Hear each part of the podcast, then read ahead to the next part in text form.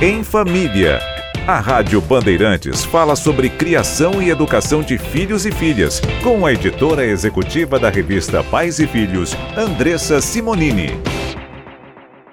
Tudo bem, Andressa? Tudo bem, e você? Tudo jóia. Uma mãe que acaba de ter um filhinho fica com aquela preocupação em relação à parte física, né? Em recuperar aquilo que ela tinha num outro momento, mas é importante também saber quais são os melhores exercícios para quem acabou de ter um bebê, né? Primeiro de tudo, a grávida tem que conversar com o seu médico. Porque nem toda gravidez é mil maravilhas. Às vezes precisa de um repouso absoluto. Tá. Então, nesse caso, você não pode fazer exercício. Fala com o médico que ele vai te liberar. Aí a gente indica alguns exercícios que são de baixo impacto, mas que vão fazer você aí ter uma vida mais leve durante esses nove meses, né? Tipo. Tipo hidroginástica, que na piscina fica tudo mais leve também, tira o cansaço de segurar o barrigão.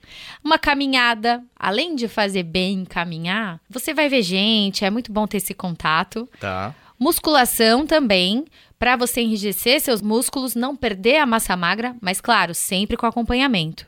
Pilates e yoga.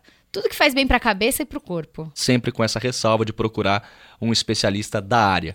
Andressa que volta amanhã aqui em mais uma edição do Pulo do Gato.